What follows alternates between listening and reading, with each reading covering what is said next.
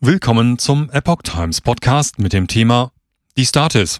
Energieintensive Produktion 9,7 Prozent niedriger als im September 2021. Ein Artikel von Reinhard Werner vom 8. November 2022. Im September ist die reale Produktion der deutschen Industrie gegenüber August leicht angestiegen. In Schlüsselbereichen bleibt sie aber rückläufig. Am Montag, den 7. November, hat das Statistische Bundesamt, die Status, seinen Produktionsindex für September 2022 veröffentlicht. Wie die Einrichtung in einer Presseerklärung mitteilt, ist die preisbereinigte Produktion gegenüber dem Monat davor um 0,6 Prozent gestiegen. Im August war sie um 1,2 Prozent gesunken. Die Angaben sind zudem saison- und kalenderbereinigt. Die Industrieproduktion, also jene des produzierenden Gewerbes ohne Energie- und Baugewerbe, stieg um 0,7 Prozent gegenüber August. Mit 1,4 Prozent war das Plus bei der Produktion von Konsumgütern dabei am größten. Bei Investitionsgütern lag es bei 1,1 Prozent. Allerdings sank die Produktion von Vorleistungsgütern um 0,1 Prozent.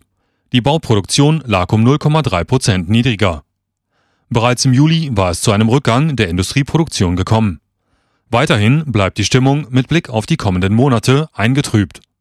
Die Unternehmen sind skeptisch bezüglich der Gewinnerwartungen und die Nachfrage ist spürbar rückläufig.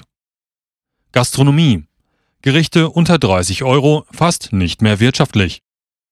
Doch nicht nur die Produktion im energieintensiven Gewerbe leidet unter der Preisentwicklung. Auch die Gastronomie ist kaum noch in der Lage, mit der Teuerungen umzugehen. Gegenüber infranken.de erläutert Ralf Patzelt von der Gaststätte Grüntal in Neustadt bei Coburg, dass die Preise auf den Speisekarten nicht mehr die Kosten abbildeten. Innerhalb von zwei Wochen hätten sich beispielsweise die Ankaufspreise für bestimmte Wildgerichte um teilweise 50 Prozent erhöht. Unter Berücksichtigung der Arbeitszeiten und Heizkosten wäre es perspektivisch kaum noch wirtschaftlich, Gerichte unter 30 Euro anzubieten. Und dazu kämen noch die Materialkosten selbst. Das Unternehmen versuche, sich mit Erhöhungen um 10 Prozent durchzuschlagen.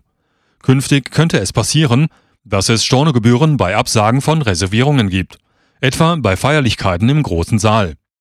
Zu normalen Zeiten kosteten mich eine Stunde Saalheizen zwischen 25 und 28 Euro. Wenn die Kosten jetzt so explodieren und ich 30 bis 40 Gäste im Saal habe, muss ich pro Person 5 oder 6 Euro kalkulieren, damit die Leute warm sitzen, sagt er. Produktion leidet unter Energiepreisen und gestörten Lieferketten.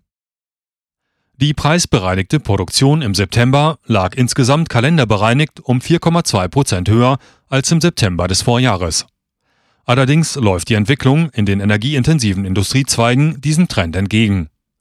Darunter fallen beispielsweise die chemische Industrie, die Metallindustrie, die Mineralölverarbeitung oder die Gas- und Papierindustrie sowie Verarbeitung. Gegenüber August ist die Produktion in diesem Bereich um 0,9 Prozent gesunken. Gegenüber September 2021 beträgt das kalenderbereinigte Minus jedoch bereits 9,7 Prozent. Die Energiekosten sind dabei nicht einmal das einzige Problem in jenen Sektoren, auf die zusammen mehr als drei Viertel des gesamten industriellen Energieverbrauchs entfallen. Die Produktion ist zudem durch die Knappheit an Vorprodukten beeinträchtigt, was auch eine IFO-Untersuchung vom September verdeutlichte. Die Beeinträchtigung der Lieferketten infolge der Corona-Krise und des Ukraine-Krieges traf demzufolge etwa 65,8 Prozent der befragten Industrieunternehmen. So viele klagten über Engpässe und Probleme bei der Beschaffung von Vorprodukten und Rohstoffen. Die energieintensiven Unternehmen sind für 21 Prozent der industriellen Bruttowertschöpfung verantwortlich. Mehr als 7000 Industrieunternehmen in diesem Bereich hatten im Jahr 2020 etwa 935.000 Menschen beschäftigt. Materialknappheit hemmt die Produktion und trägt zu weiteren Preisanstiegen bei. Deutschland als Standort für Produktion immer unattraktiver.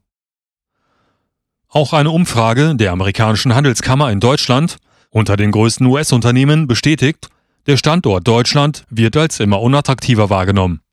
Wie die Deutsche Welle berichtet, nehmen auch US-Unternehmen Notiz von der Entwicklung der Energie- und Rohstoffpreise hatten US-Unternehmen dem Standort Deutschland im Vorjahr noch eine Note von 1,9 gegeben, verschlechterte sich diese auf nun 2,4. Für 2023 erhält der Wirtschaftsstandort Deutschland sogar nur noch die Note 2,7. Die Präsidentin der Amcham Germany, Simone Menne, betont, dass nur eine Verbesserung der Rahmenbedingungen die Wettbewerbsfähigkeit des Landes erhalten könne.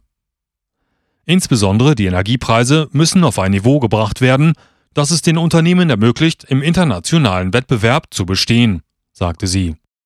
Zudem solle so viel Regulierung wie nötig, so viel Wettbewerb wie möglich die Devise sein, nicht umgekehrt. Am Chum Germany ein Top 50 Ranking der größten US-Unternehmen in Deutschland. Berücksichtigt werden vor allem Tochterunternehmen amerikanischer Muttergesellschaften mit mehr als 50 Prozent US-Kapital in Deutschland. Automobilbranche leidet unter Unsicherheiten auf Nachfrageseite. Der Gesamtumsatz dieser Unternehmen in Deutschland ist von 2020 auf 21 um knapp 15 Prozent auf 218,4 Milliarden Euro gestiegen. Die Zahl der Beschäftigten blieb mit 275.000 jedoch weitgehend unverändert. Vor allem Dienstleistung und Handel sowie Rohstoffe, Energie und Chemie konnten sich vom Corona-Tief erholen. Sie verzeichneten ein Plus von 27,7 bzw. 24,9 Prozent. Demgegenüber brach die Automobilbranche weiter um 6,1 Prozent ein. Als Grund nennt Amcem Lieferprobleme bei Halbleitern und Chips und die Nachfrageschwäche des deutschen Automobilmarktes. Ein Grund für diese könnte in der Verunsicherung der Autofahrer über künftige Entwicklungen liegen. Ankündigungen wie jene der EU, ab Mitte 2030er Jahre keine Pkw mit Verbrennermotor mehr zuzulassen, könnte dabei eine Rolle spielen. Gleichzeitig bleibt die politisch geförderte Nachfrage nach E-Autos unter den Erwartungen. Die Modelle sind trotz Prämien teuer. Die Reichweite bleibt hinter jener von herkömmlichen Modellen zurück und die Ladeinfrastruktur ist ausbaubedürftig. Dazu kommen die steigenden Stromkosten bei weiterhin knappem Angebot.